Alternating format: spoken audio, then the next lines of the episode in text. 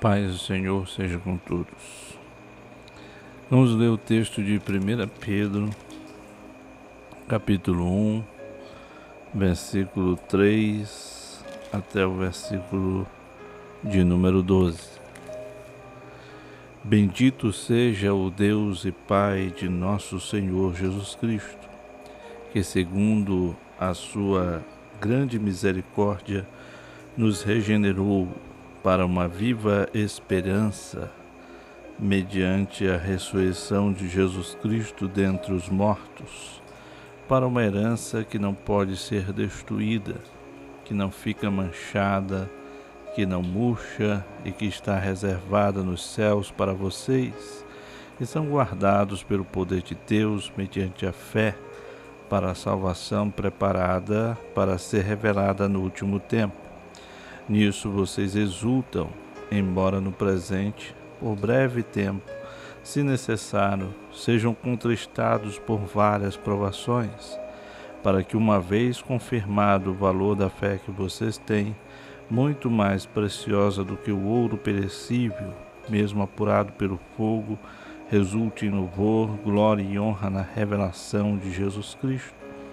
Mesmo sem ter o visto, vocês o amam mesmo não vendo agora, mas crendo nele, exultam com uma alegria indescritível e cheia de glória, obtendo o alvo da vossa fé, a salvação da alma. Foi a respeito desta salvação que os profetas indagaram e investigaram. Eles profetizaram a respeito da graça destinada a vocês investigando qual ocasião ou quais as circunstâncias oportunas que eram indicadas pelo Espírito de Cristo que neles estava, ao predizer os sofrimentos que Cristo teria de suportar e as glórias que viriam depois desses sofrimentos. A eles foi revelado que não para si mesmos, mas para vocês ministrava as coisas que agora foram anunciadas a vocês por aqueles que pelo Espírito Santo enviado do céu lhes pregar o Evangelho, coisas estas que anjos desejam contemplar. Essa, esse trecho da carta de 1 Pedro, ela pode ser dividida em três partes. A primeira, do versículo 3 ao versículo 5, onde fala sobre a regeneração, regenerados segundo a misericórdia de Deus, para uma viva esperança e para uma herança. A outra parte se divide nos versículos 6 a 7, onde fala sobre a exultação nos sofrimentos. E a terceira parte está nos versículos 8 a 9, onde fala sobre o alvo da fé. E ainda coloquei uma outra divisão que é dos versículos 10 a 12, onde fala sobre a revelação da salvação.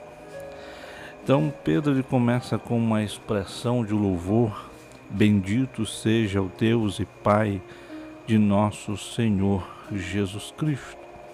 É como se ele dissesse: Louvado seja o Deus e Pai de nosso Senhor Jesus Cristo. Ele é digno de louvor, é uma expressão é bem semelhante lá em Gênesis. Gênesis, capítulo 14 e versículo de número 20. Gênesis 14, 20. E bendito seja o Deus Altíssimo que entregou teus inimigos em tuas mãos. Ele deu o dízimo de tudo, referente a Abraão, Aqui é Melquisedeque falando, e bendito seja o Deus Altíssimo. É uma expressão usada no Antigo Testamento, mas só que no Antigo Testamento não havia a expressão que Pedro agora introduz, que é bendito seja o Deus e Pai de nosso Senhor Jesus Cristo. E porque Pedro ele louva a Deus aqui nessa passagem? Por algo que Deus fez, algo sobrenatural que somente Deus poderia ter feito. segundo a sua misericórdia, de acordo com a sua grande misericórdia. A misericórdia de Deus que se revela na pessoa de seu Filho Jesus Cristo. Ele nos regenerou, ele nos deu nova vida. Isto é um ato soberano de Deus, onde Deus ele dá nova vida ou dá vida espiritual para aqueles que estão em Cristo Jesus. E observe que Deus ele faz isto, ele nos regenera, porque ele quer que nós venhamos ter uma viva esperança, para uma viva esperança, ou seja, é uma esperança que não morre, não morre jamais. É uma esperança que permanece. Efésios, capítulo de número 2 e o versículo de número 12, que diz assim: que naquele tempo vocês estavam sem Cristo, separados da comunidade de Israel e estranhos ao pacto da promessa não tendo esperança e sem Deus no mundo. Então, esta esperança, ela está viva porque Cristo vive. Ou seja, mediante a ressurreição de Jesus Cristo dentre os mortos. Então, Deus, o Pai, segundo a sua grande misericórdia, nos regenera nos regenera com propósito, para que nós venhamos ter uma esperança que não morre jamais. E por que, que essa esperança não morre? Porque Cristo ressuscitou dentre os mortos. Cristo vive, como diz uma estrofe do hino da, da nossa harpa cristã, porque Ele vive, eu posso crer no amanhã. Isso é bem característico lá em Romanos, capítulo de número 6 e o versículo de número 4, aonde fala: "Portanto, nós fomos sepultados com ele pela morte, para a morte pelo batismo, para que assim como Cristo foi ressuscitado dentre os mortos pela glória do Pai, assim também nós andemos em novidade de vida." Então, no batismo, nós fomos sepultados, à semelhança como Cristo foi sepultado. E assim como nós saímos da água, também como Cristo ressuscitou dentre dos mortos, nós também agora venhamos a ter uma nova vida. Andar em uma vida agora voltada para Deus, consagrada para Deus, dedicada a Deus. Um outro texto também que liga esse ponto é Efésios capítulo 2, versículos 5 e 6. Estando nós ainda mortos em nossos pecados, Deus, o Pai, posso assim colocar, Ele nos vivificou juntamente com Cristo, pela graça sois salvos e nos ressuscitou juntamente com Ele e nos fez assentar nos lugares celestiais em Cristo Jesus. Então aqui nós estamos falando de algo maravilhoso da parte de Deus. Quando uma pessoa ela é regenerada por Deus, é como alguém que ressuscita dentre os mortos pelo poder de Deus. Louvado seja o nome do Senhor Jesus. Então nós fomos regenerados para esta viva esperança para uma vida cuja esperança está naquele que vive para sempre, o qual é Cristo Jesus, que venceu a morte. Louvado seja Deus. Então também fomos regenerados no versículo 4 para uma herança. E quando fala de herança, fala de possessão. É uma porção que alguém recebe por divisão ou por sorte. E aqui retrata muito bem a herança do reino de Deus, o direito que Deus nos dá, né? Os privilégios que Deus nos dá ao fazermos parte do seu reino. Atos capítulo 20, versículo 32. E agora, irmãos, encomendo-vos, encomendo-vos a Deus e a palavra da sua graça, que é capaz de edificar-vos e dar-vos herança entre todos os que são santificados. Então recebemos uma herança, a herança de Deus em Cristo Jesus, a herança do reino de Cristo. Lucas capítulo 32, Lucas 32, versículo, aliás, Lucas 12, estava olhando o versículo, Lucas 12, 32. Não temas, ó pequeno rebanho, porque é aprazível a vosso Pai dar-vos o reino. Então, nós recebemos uma herança. E essa herança, ela tem as seguintes características descritas por Pedro nesse versículo 4. Primeira coisa, esta herança ela não pode ser destruída. Ela é incorruptível. 1 Pedro, capítulo de número 5, e o versículo de número 4. E quando o sumo pastor aparecer, recebereis uma coroa de glória incorruptível. É a mesma palavra, não pode ser destruída, não pode ser aniquilada essa herança. Essa herança também, ela não fica manchada, é incontaminável. Vamos ler lá Apocalipse, capítulo 21, versículo 27. E não entrará nela coisa alguma que contamine, nem o que quer que pratique abominação ou crime mentira, mas só os que estão escritos no livro da vida do Cordeiro. Ou seja, não entrará nela coisa alguma que a contamine, que possa manchá-la então, a herança que recebemos, ela nunca será manchada, ela nunca será maculada.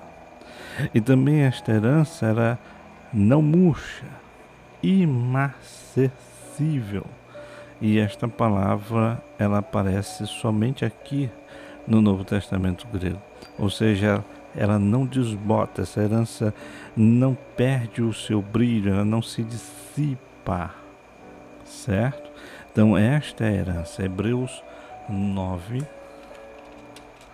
Hebreus 9, verso, versículo 15. E por isso ele é o mediador do Novo Testamento, para que por meio da morte para a redenção das transgressões cometidas debaixo do Primeiro Testamento, os chamados possam receber a promessa da herança eterna, herança que não perde o seu brilho, e é uma herança que está reservada nos céus. Ou seja, está dizendo esta herança está garantida por Cristo através da sua morte e ressurreição. Então, ela está num lugar absolutamente seguro. Como Jesus vai lá dizer em Mateus capítulo 6, versículos 19 a 20, não ajuntem tesouros na terra, onde a traça e a ferrugem consomem, onde os ladrões vêm escavar e roubar, mas ajuntem tesouros no céu, onde a traça e a ferrugem não consomem e onde os ladrões não podem vir a escavar e roubar. Então nós temos uma herança plenamente segura. E Pedro diz assim: olha, esta herança é para vocês. Quem são esses vocês? Está no versículo de número 5. São aqueles que são guardados pelo poder de Deus. São aqueles que são protegidos tal como o pastor que protege ou que guarda o seu rebanho durante as vigílias da noite, assim nós estamos protegidos por Deus. E isso mediante a nossa fé. Ou seja, Deus está guardando aqueles que creem. Quem crê em Cristo está eternamente seguro. Ou seja, quem crê em Cristo, quem está em Cristo, nele firmado, nele enraizado, ele tem uma esperança que não morre e ele tem uma herança indestrutível que não pode ser roubada, que não pode ser dissipada, que não perde o seu valor. Então, isto é para nós, nós os que estamos guardados pelo poder de Deus, mediante a fé para a salvação. Ou seja, fé não é somente dizer eu creio, mas fé salvífica.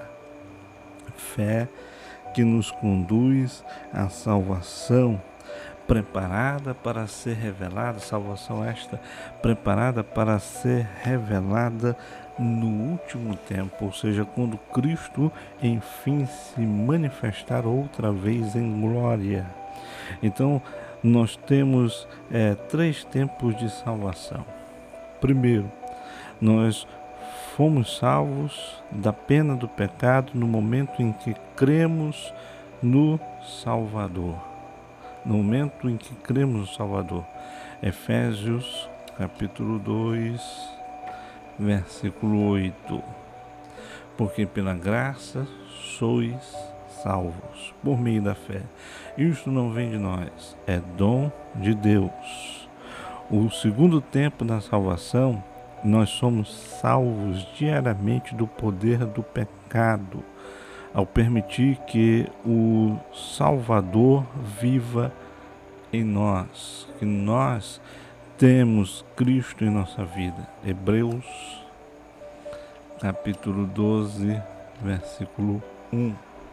Portanto, visto que nós também estamos rodeados de uma tão grande nuvem de testemunhas, deixemos de lado todo o peso e o pecado que tão de perto nos rodeia e corramos com paciência a corrida que nos está proposta diante de nós, olhando para Jesus, o Autor e Consumador da nossa fé, o qual, pelo gozo que lhe foi proposto, suportou a cruz, desprezando a desonra, e está sentado à destra do trono de Deus.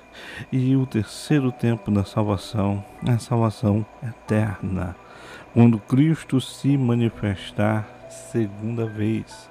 Está lá em 1 João, capítulo 3, versículo 2. Amados, agora somos filhos de Deus e ainda não se manifestou o que haveremos de ser, mas sabemos que quando Ele aparecer, haveremos de ser semelhantes a Ele, porque haveremos de vê-lo assim como Ele é. Então, nós estamos agora desfrutando de algo que já ecoa na eternidade, a salvação da nossa alma. A gente vai ficar com apenas esta primeira parte desta, desse texto de Pedro, onde nós falamos sobre é, a regeneração, o propósito da nossa regeneração, que foi para uma esperança viva através da ressurreição de Cristo Jesus dentre os mortos, porque Cristo vive, eu posso crer na manhã, eu posso crer naquilo que Deus fez por mim e crer e ter certeza absoluta de que eu sou salvo. E também para eu fui é, trazido novamente à vida pelo poder de Deus para uma herança que nunca perderá o seu brilho, que nunca perderá o seu valor, que nunca será manchada, que nunca será destruída, que permanece guardada no céu para aquele dia quando Cristo se manifestar eu receber de Deus. Então, esta é uma palavra e espero continuar fazendo assim, né, trazendo uma pequena porção da palavra de Deus para todos aqueles que nos ouvirem, Que Deus abençoe a sua vida, a sua família e tudo quanto você fizer em nome de Jesus Cristo. E que a luz do Senhor brilhe sobre você e te esclareça a respeito da salvação que há somente em Cristo Jesus. Que Deus abençoe a todos. Amém.